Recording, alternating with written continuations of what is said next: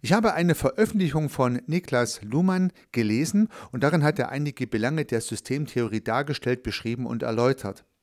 Etwas später erst hat er dann den Beobachter in die Diskussion eingeführt. Und mit dem Beobachter kamen natürlich neue Perspektiven auf das bereits zuvor Erläuterte. Luhmann hat gesagt, ja gut, er wollte den Beobachter nicht von Anfang an einführen, um die Komplexität möglichst gering zu halten, denn der Beobachter hat natürlich die Komplexität erhöht mit einer Beobachtungsperspektive oder wenn es mehrere Beobachter wären, mit mehreren Beobachtungsperspektiven auf das zuvor Erläuterte. Ich denke, alleine durch diese kleine Einleitung wird schon deutlich, welche große Bedeutung ein Beobachter hat und dass ein Beobachter im sozialen System auch eine exponierte Rolle einnimmt.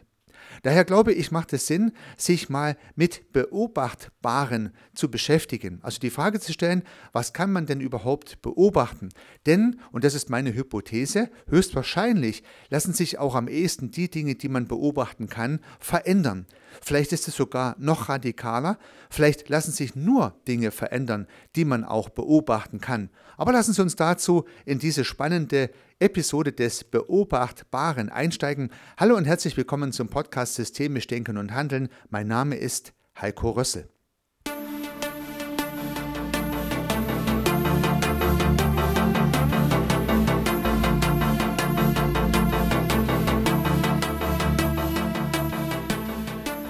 Um das Beobachtbare, hier im speziellen Falle eines sozialen Systems, mal zu skizzieren und verschiedene Möglichkeiten zu evaluieren, habe ich mir ein kleines Bild überlegt, ein Schemabild. Dieses Schemabild möchte ich mit Ihnen in Gedanken kurz konstruieren. Auf der linken Seite meines Schemabildes ist das typische Beobachterauge, also das Auge des Beobachters, der mit verschiedenen Sinnen, natürlich nicht nur mit dem Auge, sondern auch mit Ohren und anderen äh, Sinnesorganen etwas beobachten kann. Also das Auge als Symbol eines Beobachters auf der linken Seite. Auf der rechten Seite habe ich ein soziales System skizziert. Ich habe mal vier Menschen so als Kreis dafür angedeutet und diese vier Menschen nochmal mit einem Kreis ummantelt. Das heißt, die vier Menschen sind die kleinen Kreise. Der große Kreis außenrum ist das soziale System, das heißt die Kommunikationsbeziehung dieser vier Menschen untereinander. So, das ist also auf der rechten Seite visualisiert. Nun haben wir einen ersten Pfeil, der aus dem Auge des Beobachters auf die rechte Seite geht und zwar einen Menschen adressiert. Das heißt, einer der vier Menschen wird nun vom Beobachter beobachtet. Und der Beobachter möchte nun jetzt nicht das beobachten, was der Mensch kommuniziert, denn das, was der Mensch kommuniziert, wäre ja Teil des sozialen Systems, sondern er beobachtet mal explizit das, was der Mensch denkt. Das heißt, er beobachtet, was sich der Mensch überlegt, er beobachtet, welche Abwägungen dieser Mensch durchführt, er beobachtet die Gedanken, die dieser Mensch denkt, alles bevor er irgendwas sagt oder irgendwie reagiert. Also er beobachtet die Gedanken. Tja, geht das überhaupt? Klappt das? Kann der Beobachter die Gedanken der Menschen beobachten? Nein, das kann er nicht. Und ich möchte hinzufügen, zum Glück, denn es wäre ja schrecklich, wenn wir als Beobachter in die Köpfe der Beobachteten hineinschauen könnten, weil auch der Umkehrschluss wäre dann natürlich absolut möglich. Auch andere könnten in unsere Köpfe schauen. Und auch dann, wenn wir mit modernsten technischen Apparaturen arbeiten, werden wir oder können wir jedenfalls bis heute nicht die Gedanken lesen, die in den Köpfen der Menschen vor sich gehen. Man hat einige Indikatoren, man kann gewisse Hirnareale herausfinden, in denen irgendwas passiert. Es gibt gewagte und weniger gewagte Hypothesen zu Gedankengängen, die dadurch irgendwie beschrieben werden könnten, aber das, was ein Mensch ganz konkret denkt in diesem Augenblick, das kann keiner sehen, das kann man nicht beobachten, nach meinem Dafürhalten noch nicht mal mit technischen Mitteln, aber auf keinen Fall mit Augen, Ohren und anderen äh, uns zugänglichen Messinstrumenten der Beobachtung. Das heißt, der Blockpfeil 1, so habe ich ihn auf meinem Schemabild beschriftet, ist nicht möglich. Ich kann nicht in die Köpfe der Menschen hineinschauen, ich kann die Gedanken nicht sehen und das ist mal eine erste Erkenntnis. Der Blockpfeil 2 geht nun in das soziale System hinein, also in der Mitte des großen Kreises, dort, wo die Kommunikationsprozesse stattfinden, dort geht der zweite Pfeil hinein. Das heißt, die Hypothese wäre mit dem Blockpfeil 2, der Beobachter kann beobachten, was im sozialen System kommuniziert wird. Das heißt, der einzige valide Operant des sozialen Systems, nämlich die Kommunikation, ist für einen Beobachter tatsächlich beobachtbar. Da haben wir also etwas Beobachtbares. Man kann Kommunikationsprozesse beobachten und zwar im weitesten Sinne möchte ich das hier verstanden sehen, nicht nur das gesprochene Wort, sondern die gesamte verbale und nonverbale Kommunikation, wenn man so möchte sogar das Verhalten an anderen Stellen der Menschen, die irgendwas tun oder halt auch lassen, das lässt sich beobachten. Ja, sowas wie wenn jemand nicht zum Termin erscheint, also beispielsweise unpünktlich ist, dann kann man das ja auch beobachten, obwohl der Mensch noch nicht mal da ist, weil eigentlich sollte er ja da sein. Das lässt sich beobachten. Es lässt sich natürlich beobachten, was ganz konkret gesprochen wird und damit natürlich auch, was ganz konkret nicht gesprochen wurde. Auch das lässt sich konkret beobachten und natürlich auch die nonverbalen Bestandteile der Kommunikation. Wir kennen ja alle Paul Watzlawicks berühmtes Zitat, man kann nicht nicht kommunizieren. Also ich kann natürlich auch die nonverbalen und die, naja, nicht verbalen Kommunikationsbestandteile wahrnehmen, beobachten, sehen, beurteilen, bewerten und so weiter. Also das lässt sich beobachten. Zwei, der Blockpfeil 2, der im sozialen System mündet, lässt sich beobachten. Hier gibt es also Möglichkeiten. Ich sehe diesen Blockpfeil 2 nun eher als die passive Art des Beobachtens. Das heißt also, ich schaue mir ein soziales System an oder im wahrsten Sinne des Wortes, ich höre hinein und kann dort drinnen diverse Dinge hören, nämlich die Kommunikation und einiges auch sehen und beobachten. Nun gibt es diesen Blockpfeil 2 auch in einer Ausprägung, ich nenne es mal 2a. 2a bedeutet, ich gehe aktiv auf dieses soziale System zu und würde zusätzlich zu der passiven Beobachtung nun auch noch aktiv Fragen stellen. Das heißt, der Beobachter hat nun nicht nur ein Auge, um was zu sehen, sondern auch noch einen Mund, um eine Frage zu stellen. Das heißt, die Frage kommt nun auch von der linken Seite auf die rechte Seite, adressiert an das soziale System, gar nicht unbedingt an den einzelnen Menschen, aber das ist eigentlich egal, ob ein Mensch konkret angesprochen wird oder ob man die Frage im wahrsten Sinne des Wortes in den Raum stellt, irgendeiner wird sie sich greifen und eine Antwort formulieren oder auch nicht, was hier auch wiederum eine Antwort wäre. Das heißt, mit der aktiven Beobachtung, mit dem Stellen von Fragen, kann ich das soziale System irritieren und werde dann irgendeine Antwort zurückgespiegelt bekommen. Die Antwort ist wieder siehe 2, das heißt, es wird was kommuniziert, in dem Fall vielleicht sogar zu mir und es entsteht vielleicht sogar eine Diskussion innerhalb des Teams aufgrund meiner Frage. All das lässt sich, wie im zweiten Fall schon skizziert, beobachten. Kommunikationsprozesse lassen sich beobachten und nun gibt es diese zwei Varianten. Man kann sie einfach passiv beobachten, das heißt also ohne dass man was fragt, oder man kann sie zusätzlich aktiv anregen, also fragen und dann wiederum die Ergebnisse beobachten in Form von Kommunikation. Bei dieser Gelegenheit übrigens ergibt sich oder ergeben sich diverse Problematiken des Beobachters betreffend. Das heißt, der Beobachter oder natürlich auch die Beobachterin, diese Rolle des Beobachters, diese Rolle hat diverse Problematiken in Bezug auf das soziale System und diese Gedanken möchte ich in einer folgenden Episode nochmal etwas verdeutlichen, um auch die Problematik des Beobachters etwas systematisch herauszuarbeiten. Denn je genauer ich als Beobachter auch die Probleme kenne, die mit mir als dem beobachtenden Subjekt einhergehen, umso besser kann ich versuchen, diese gegebenenfalls vorhandenen Problemfälle zu vermeiden oder mindestens mal zu verringern. Aber dazu wird es eine weitere Episode geben und ich lade jetzt schon zu dieser Episode in der kommenden Woche ein. Weiter nun mit dem Thema der Beobachtung und hier des Beobachtbaren. Nun hat es ja in dem sozialen System, welches wir beobachten, beispielsweise einer Organisation, einem Team, einer Abteilung oder so, auch in der Vergangenheit schon Kommunikationsprozesse gegeben, die nun nicht mehr beobachtbar sind. Aber teilweise sind die Kommunikationsprozesse der Vergangenheit, die nun nicht mehr beobachtbar sind, in Ergebnisse eingeflossen, die man dokumentiert hat. Man hat sie aufgeschrieben, man hat sie aufgezeichnet, man hat sie irgendwie dokumentiert und abgelegt.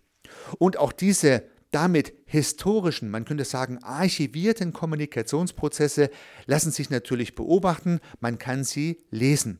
Das finde ich durchaus eine gute Idee, sich sozusagen diverse Dokumentationen anzuschauen, die dieses soziale System in der Vergangenheit angefertigt hat, um damalige historische Kommunikationsprozesse für die Nachwelt zu archivieren, aber insbesondere höchstwahrscheinlich, um sich immer wieder an die definierten Regeln zu erinnern. Das heißt, in diesen Dokumentationen stehen Gebote und Verbote, Regeln drin, die man tun sollte, Handlungsanweisungen, Prozesse, Betriebs Betriebsanleitungen, Richtlinien und so weiter und so fort. All das sind ja dokumentierte Kommunikationsprozesse der Vergangenheit. Kein soziales System hat ja diese Prozesse vom ersten Tag des Existierens an, sondern die entstehen während des Kommunizierens im sozialen System. Irgendwo entstanden sie mal, irgendwann entstanden sie mal, irgendeiner hat die Dinge aufgeschrieben und diese Dinge kann man lesen. Natürlich hat das soziale System vielleicht auch Regeln von außen für sich selber übernommen und gewisse Ideen, Vorgaben, Richtlinien vor äh, und Gebote aus anderen Publikationen übernommen und in die eigene äh, Dokumentation von Regeln und Vorschriften übernommen. Auch das kann es passieren. Also beispielsweise, wir führen unsere Qualitätsmanagementprozesse nach DIN, ISO DIN 9001 durch. Da hat man sich dann sozusagen an einem externen Regelwerk bedient. Aber auch, dass man das tut, hat man ja kommunikativ beredet, beschlossen und dann diese Dokumentation in die eigene Organisation übernommen. Und nun haben natürlich gerade Businessorganisationen mannigfaltige Dokumentationen, höchstwahrscheinlich kann man sie gar nicht alle lesen, aber vielleicht die, von denen man glaubt, dass sie verwendet werden. Und auch das wäre ja eine spannende Frage. Ja, welche dokumentierten Regeln, Anweisungen, Vorgaben, Ge- und Verbote werden denn eigentlich genutzt? Wo liegen die ab? Kann man sich die anschauen? Und das sind ja typische Auditorfragen, die man hier auch gut verwenden kann. Nun möchte ich nicht dazu einladen, in der Tiefe der Archive uralte Kommunikationsdokumentationen hervorzuholen, aber ein Blick auf die Dokumentation, auf die dokumentierten Kommunikationsprozesse der Vergangenheit, so würde ich sie jetzt hier mal beschreiben, kann sich lohnen. Das heißt, das wäre der dritte Blockpfeil, der geht sozusagen ins Bücherregal der Organisation hinein, dort wo die Dokumente abliegen. Kann also spannend sein. Auch der Abgleich übrigens zwischen der dokumentierten Dokumentation, also vielleicht auch so, wie es sein sollte, und der gegebenenfalls beobachteten gelebten Realität kann eine spannende Unterscheidung sein, die man dann auch spiegeln kann. Also nur mal als Beispiel, liegt in der Dokumentation ein Organigramm ab, was man mal erarbeitet hat und wie es eigentlich sein sollte, also vielleicht der gewünschte Sollzustand. Aber man hat in der Kommunikation festgestellt, dass die Hierarchien doch ganz anders ausgeprägt sind. Also man hat ein Soziogramm beobachtet, lässt vielleicht das Team dieses Soziogramm auch mal aufmalen und stellt dann fest, das Soziogramm und das Organigramm sind unterschiedlich. Und nun ist es spannend, mit dem Team wieder die Frage zu klären, warum gibt es Unterschiede, wie sind die zustande gekommen und so weiter und so fort. Also Nochmal zusammenfassend für diesen dritten Block, man kann auch historische Dokumentationen als gespeicherte Kommunikation beobachten. So, wenn man das nun zusammenfasst, gibt es aus meiner Perspektive im sozialen System zwei Dinge, die man gut beobachten kann. Einerseits die aktive derzeit stattfindende Kommunikation, die man passiv beobachten kann oder aktiv herbeiführt oder und Dokumentationen als Bestandteile historischer Kommunikationsprozesse, die hilfreich sein können, ein Verständnis für eine Organisation zu entwickeln. Das lässt sich beobachten. Soweit, so gut. Mehr nicht. Ja. Sehr entscheidend ist übrigens die Feststellung, dass ich den Menschen, also seine Gedanken, nicht beobachten kann. Denn nun wechseln wir mal die Perspektive Richtung Handlung. Und meine Hypothese ist, dass dort am besten gehandelt werden kann oder vielleicht sogar nur gehandelt werden kann, wo ich vorher auch was beobachtet habe. Denn eine Handlung an einer Sache, die ich gar nicht beobachten kann, ist ja irgendwie schwierig. Also wenn ich etwas gar nicht kenne, wenn ich es noch nie wahrgenommen habe, wenn ich es gar nicht beobachten kann, wie sollte ich dann an dieser Sache oder an diesem Ding oder an diesem Zustand eine Handlung vollziehen? Also irgendwie schwierig vorstellbar. Vorstellbar dagegen ist, dass man an den Kommunikationsprozessen, die man beobachten kann, auch beispielsweise mit Interventionen Handlungen ausüben kann. Also ich kann natürlich neben steuernden Fragen auch konkrete Impulse in dieses soziale System senden, wenn ich das denn für sinnvoll erachte. Und natürlich kann ich auch die historischen Dokumentationen oder die Dokumentation historischer Kommunikation verändern. Also ich kann mir die Regelwerke anschauen und kann als externer Beobachter Impulse geben, ob man nicht die ein oder andere Regel streichen könnte oder vielleicht die ein oder andere zusätzliche Regel ergänzen könnte, was auch immer, was jeweils geboten sein könnte. Das heißt, Handlungsmöglichkeiten ergeben sich auch an den Stellen, wo die Beobachtung möglich ist. Und das widerspricht natürlich etwas dem ersten Impuls, am Menschen arbeiten zu wollen.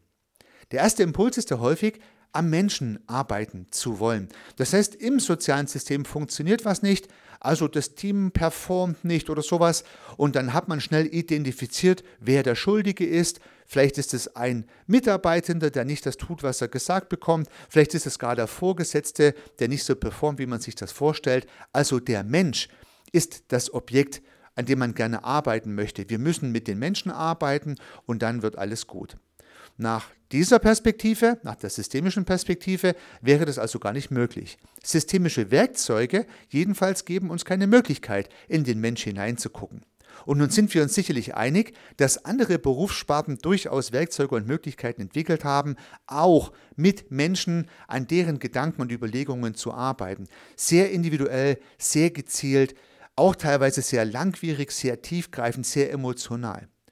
Diese Methodiken der Psychologie gibt es natürlich und werden natürlich auch angewendet und es kann im Einzelfall durchaus richtig sein, mit solchen Methoden auch den Menschen als solches zu beleuchten, zu hinterfragen, seine Gedanken zu hinterfragen, sehr detailliert, sehr konkret, sehr individuell.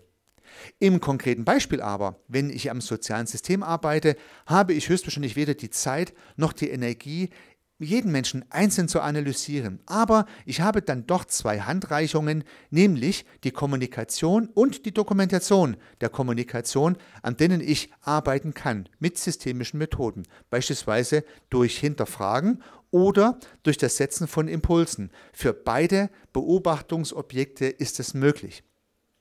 Ich kann beispielsweise im sozialen System beobachten, dass ein Thema speziell dominiert. Also beispielsweise redet man die ganze Zeit über Effizienz und Effizienzsteigerung. Ich höre im Prinzip die ganze Zeit genau diese Kommunikation. Nun könnte ich als systemischer Prozessbegleiter die Idee haben, mal den Kundennutzen als eine weitere Perspektive in das Kommunikationsgeschehen einzuflechten. Also würde ich sagen, warum macht sich eigentlich keine Gedanken über den Kundennutzen? So. Und nun kann ich mal schauen, was mit dieser Aussage passiert. Wird dieser Gedanke aufgegriffen? Wird er weiterverfolgt? Wird er vielleicht abgelehnt oder vielleicht sogar wohlwollend zur Kenntnis genommen? Wer weiß. Jedenfalls habe ich die Möglichkeit, so die Kommunikationsprozesse zu verändern. Gegebenenfalls gehen sie dann in die Richtung, die ich mir wünsche, gegebenenfalls in eine andere. Aber bei der Gelegenheit, was soll sich der Beobachter schon wünschen? Er ist ja eigentlich vor allen Dingen Beobachter und in dem Fall vielleicht ein Spiegel dessen, was er wahrgenommen hat. Und der zweite Fall, auf die Dokumentationsdokumente äh, hinbezogen. Auch hier lässt sich natürlich die Frage stellen, warum ist das dokumentiert? Warum wird diese Dokumentation nicht angewendet? Warum steht es dann überhaupt noch geschrieben? Wenn es keiner mehr braucht, könnte man es nicht streichen. Warum hat man das, was eigentlich heute beobachtbar ist, nicht in die Dokumentation eingefügt? Also sprich, warum ist der dokumentierte Prozess abweichend vom gelebten Prozess und warum passt man die Dokumentation nicht an?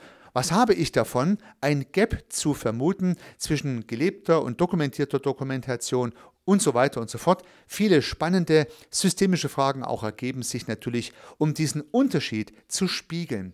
Alleine durch das Spiegelvorhalten, in diesem Falle durch die Rolle des Beobachters zusätzlich den Spiegel vorzuhalten, kommen natürlich Handlungsstränge in Aktion. Das heißt, das soziale System wird irritiert, hinterfragt die Kommunikationsprozesse, hinterfragt die Dokumentation historischer Kommunikationen und passt diese gegebenenfalls an. So bleibt als Fazit, dass höchstwahrscheinlich am einfachsten, jedenfalls mit systemischen Werkzeugen, die Dinge bearbeitet und verändert werden können, die auch beobachtet werden können. Und deshalb ist es erst sehr wichtig, sehr gut zu beobachten, um dann sehr gezielt und sehr gewitzt durch Impulse oder gesetzte Spiegel beispielsweise dem Team der Organisation, dem beobachteten sozialen System Rückmeldung zu geben, die es irritieren und im positiven Sinne zur Handlung leiten. Dabei wünsche ich Ihnen stets sehr viel Erfolg. Unternehmen Sie was, Ihr Heiko Rösse.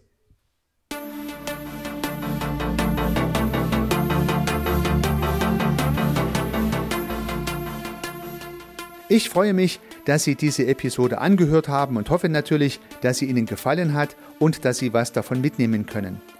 Wenn Sie keine zukünftigen Episoden verpassen möchten, dann können Sie den Podcast gern abonnieren. Nutzen Sie dafür den Abonnieren-Button in der Podcast-App Ihrer Wahl. Natürlich würde ich mich auch über eine Rezension oder über eine Bewertung freuen. Alternativ zu diesem Podcast habe ich zwei weitere aufgenommen. Sie finden sie unter www.servicearchitekt.com/podcast oder wenn Sie meinen Namen in der Podcast-App Ihrer Wahl eingeben. Vielleicht können ja auch die beiden anderen Angebote für Sie interessant sein. Sollten Sie ein persönliches Gespräch wünschen, dann können Sie das gern unter www.servicearchitekt.com/termin auf meiner Website mit mir vereinbaren. Ansonsten freue ich mich auf ein Wiederhören. Bis dahin, Ihr Heiko Rössel.